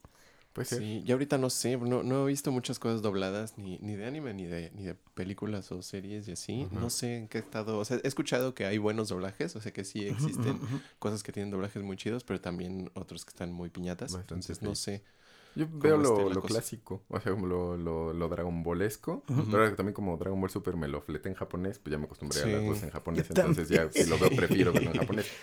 Pero, pero ahora que fuimos a ver la película de Broly, Ajá. esto pues, está padre porque son Sí. igual los mismos Sí. de siempre y está igual de padre. Pero no- de lo nuevo no sé. No sé porque ya también, si es anime, japonés. Sí. Con subtítulos, porque no sé japonés. Y aparte lo vemos en el día que se estrena, en el momento que se estrena. Sí, qué, Qué bonito, maravilla. Qué, Qué bonito. maravilla. Qué bonitos tiempos. Y este, bu- bueno, creo que nos desviamos poquito del incluyentismo, pero Sí. Eh, no sé cuál es ese arco, profesor. Igual usted, usted va a saber más. A ver, a Pero sí. en esta parte, en esta parte posterior, o sea, no en la mía, sino en posterior de la historia, eh, que ya son los caballeros de, de bronce, ya son caballeros dorados, que Mm, aparece la... Hay una caballera de escorpión, de pelo rosa, rojo, algo así. O sea, ya ahí Rosa. eh, sucede eso. Por ejemplo, eso también, eh, hablando del incluyentismo, me parece mucho más afortunado que de repente ahora aparecen caballeras superpoderosas que también están en ese, en ese plano y sin la necesidad de, de tener que Cambiar. ajá, cambiar algo o especificar de ella también es poderosa porque es mujer, pero no, o sea, no es, no es necesario, o sea, solo es como una es- es meritorio porque es un ser humano fuerte, ¿no? No, no independientemente de, de Sí. qué género sea. Es que lo que sigue argumentalmente en la historia es una... eh, más allá de los spin-offs que se han hecho de episodio G y de los Mm. canvas y todo eso, que hay, hay cosas bien Los interesantes ahí. canvas es re bueno. Hay cosas bien interesantes ahí. El- lo que sigue de manera oficial que también hizo Masami Kurumada, que dibujó y que, y que escribió, bueno, que continúa dibujando y escribiendo, es una cosa que se llama Next Dimension, Ajá, que ya es cuando le entra a este rollo bastante marvelesco de los universos paralelos y demás, en Órale. el cual eh, al final de la historia, si se acuerdan de Hades, eh, Seiya queda en una silla de ruedas Ajá. por, eh, por lo de la espada de Hades que se le había clavado. Es como una maldición, digámoslo así. Entonces, el, toda la cuestión argumental de esta historia nueva, digamos, es una historia nueva, pero que se, que, que se termina convirtiendo casi en un spin-off porque termina- terminan viajando en el, en el tiempo al pasado para evitar que Hade- Hades nazca y pueda dañar a Seiya de esta manera. Entonces ahí es donde se da justamente esta onda de los, de los otros caballeros dorados y demás. Em, y ya hay- una mezcla de ahí de universos bastante rara que ya es así como de basta, como cuando Homero viaja al pasado y, y estornuda y mata a todos los dinosaurios. Algo así, algo así está sucediendo ahora. Bueno.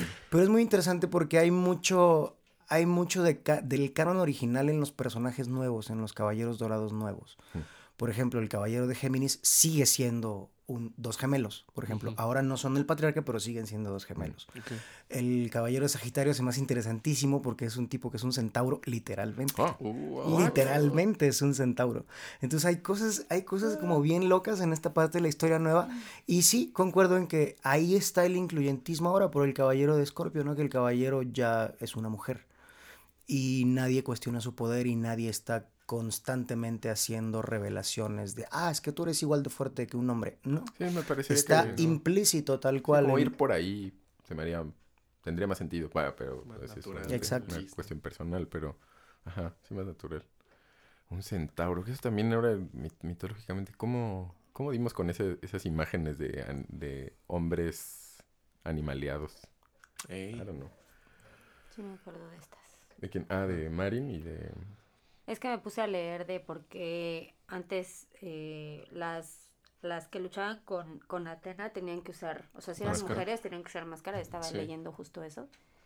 Porque estaban hablando. Que- pero se desvían bien gacho. Sí. De repente así lo- estoy, estoy escuchando que se desvían. Estaba leyendo y está padre.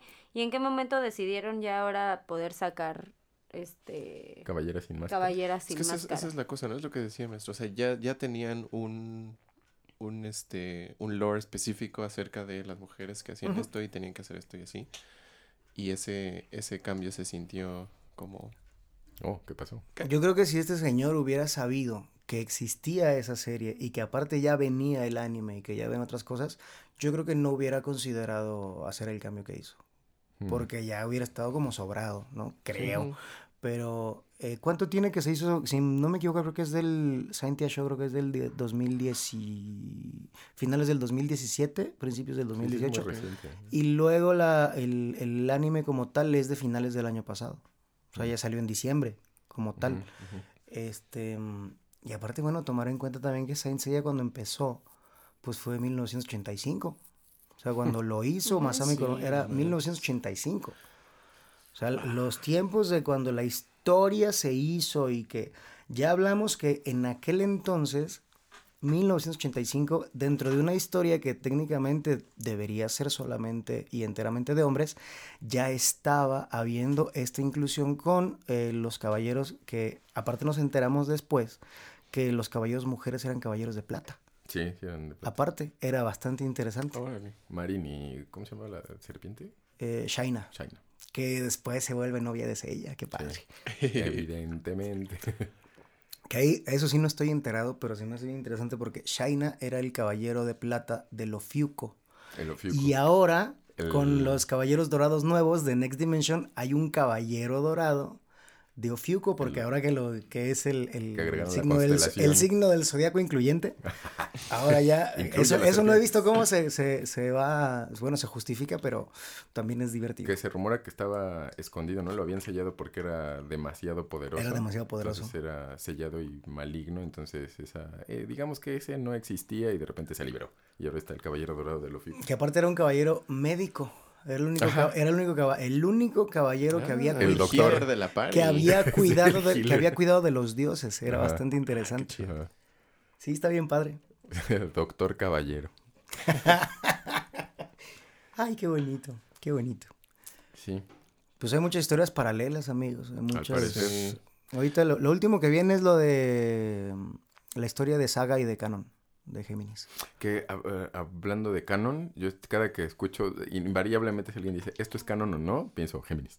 Ujú, O sea, es ujú, como, ujú. esto es canon. Géminis. Cierto, cierto, cierto, cierto. Cierto, cierto. Viene esa historia, em, entonces a ver qué tal se pone, porque eh, también hay muchos fans que ya no quieren spin-offs. Eso también es Mm. cierto. Pues sí. Pero también hay unas cosas bien padres en los spin-offs. Porque hay otra historia que no pertenece al canon, obviamente, pero que tiene muchos, muchos, muchos elementos de la memorabilia bonita que fue Saint Seiya Omega. Mm, Omega también. también. tenía cosas padres. A mucha gente le gustó, a mucha gente no le gustó. A mí en lo personal sí me gustaron muchas cosas. Sí me gustaron muchas, muchas cosas. Muchos conceptos nuevos. Yo creo que por eso mismo también está padre que, que vayan a sacar este asunto de Netflix, porque también, o sea, ya hay muchas cosas, o sea, ya está Omega, y están los Canvas, y están los otros, y está Sensei Show, y este, y si alguien quisiera como empezar a verlo, ¿Por dónde? ajá, o sea, a mí se me hace un poco abrumado porque ya hay muchos que no, no sé en dónde embonan, si embonan o no, y así, y se- está más fácil y más padre poder ver algo como de cero limpio, esto es una historia desde nada, y es... Bueno, yo no sé si, si nos escuche alguien de Toy Animation. Yo espero que sí. Ojalá que sí, por favor. Uno de nuestros Toy no patrocinadores. Escúchanos. Patrocina The. Original, so- The Original Soundtrack Band. Pero creo que algo que sería atinadísimo, atinadísimo para Toy Animation, sería hacer algo como lo que pasó con Full Metal Alchemist, hacer un, un Brotherhood, hacer un Dragon Ball Z Kai, es decir, relanzar Renovar. con una animación más fresca la historia original, pero sin la paja argumental. Órale, sí, está Y bien eso estaría buenísimo. O sea, eso sería, yo creo que sería el éxito más grande, yo creo. Ya les di una idea millonaria. Ya, Amigos. Que también creo que creo que hay algo de los fans un poco como un deseo más o menos misguided de, de como de querer más. O sea, cuando algo ves algo y te gusta, que dices, "Ay, quiero más de esto", pero no necesariamente hay más que decir o hay más que contar. Y entonces como que presionan a las empresas para, "Quiero algo nuevo, quiero más." Cierto. Y entonces pues tienen que hacer algo más, pero ¿de dónde sacan? Y lo fuerzan un poco o, o a, o a extenderlo o a agregarle o a hacer spin-offs o algo que tal vez eran innecesarios, pero como que uno como fan dice, quiero, sí, quiero sí. más cosas. Sí, sí, sí. dame". Quiero consumir. Sí, o sea, se me, se me haría difícil como, como empresa creadora darle a los fans lo que quieren sin desvirtuar lo que ya está, porque lo que ya está pues ya es bueno y por eso les gusta. Ay, qué difícil. Pero es difícil hacer se cosas. creó por eso, ¿no? Se, se- Sí. no se creó para darle gusto, se creó porque esto está padre, tengo esta historia que contar. Y ahora, cuéntame más. Pero pues ahí se acabó. Pero quiero más. pero que ya se acabó. Que es el Señor de los Anillos en ese caso también. Ajá. o sea, Claro. que fue el, el hobbit y oiga, señor, señor, ¿Qué sigue? Que, que quieren más hobbits. Pero ya hasta ahí se acababa. Pero quieren más. ¿No quieren saber de esto anterior? No, hobbits. Bueno, está bien. Y salió. Eso salió, creo que sin querer salió muy bien. Pero normalmente no sucede eso, ¿no? Como Sí, Dragon Ball GT o como esas cosas Ajá. que es como... eh, Y aparte, imagínense la precariedad. Si a usted como empresa le representa un conflicto, imagínese a la parte creativa que Sí, tiene no, la presión del público y aparte la presión de la empresa. No, no, no, qué cosa tan terrible, ¿no? sí, Sí, sí. Eso es inhumano prácticamente. sí lo es. Consumidor. Dame más cosas. Hmm. Pero Sí, bueno, que como dice, lo que sea que hagan, va a haber alguien Sí, queja. no, o sea, si es muy idéntico, pues Sí. es como otra vez lo mismo. Y si es muy diferente, es como No yo quería ¿por qué otra vez es lo mismo. diferente? Yo quería lo mismo exactamente. Estoy feliz y enojado, ¿no? Como Rafa Gorgori.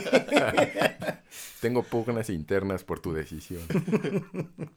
Sí, que es que lo que le pasa a las bandas también, ¿no?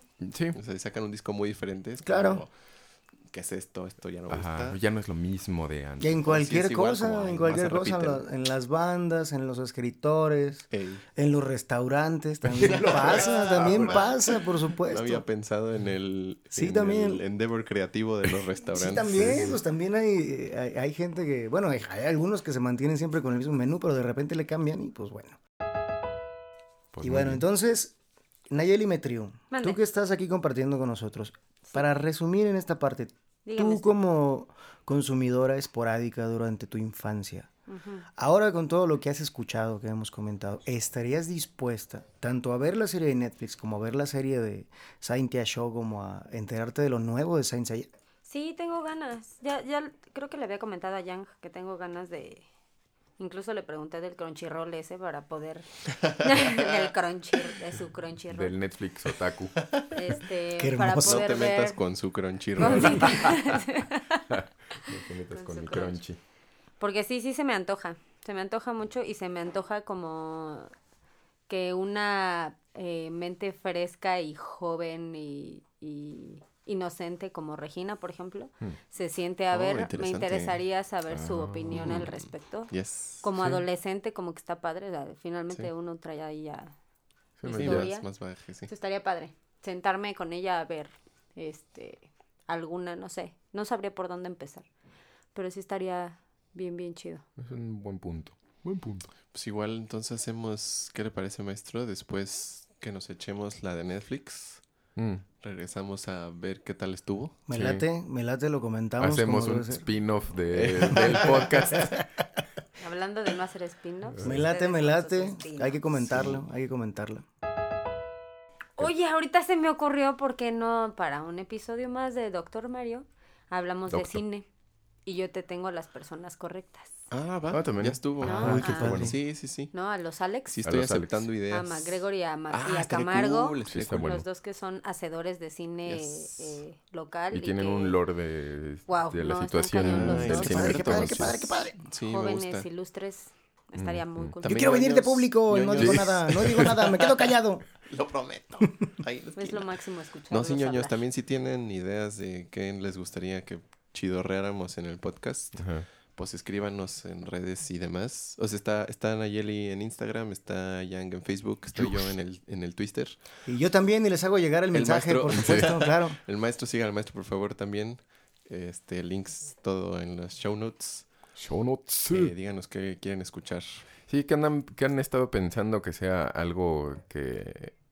eh, al- alguna, si han hecho algún comentario reciente o han soltado algo de información en alguna conversación que la gente le dice, ¿esto qué, güey?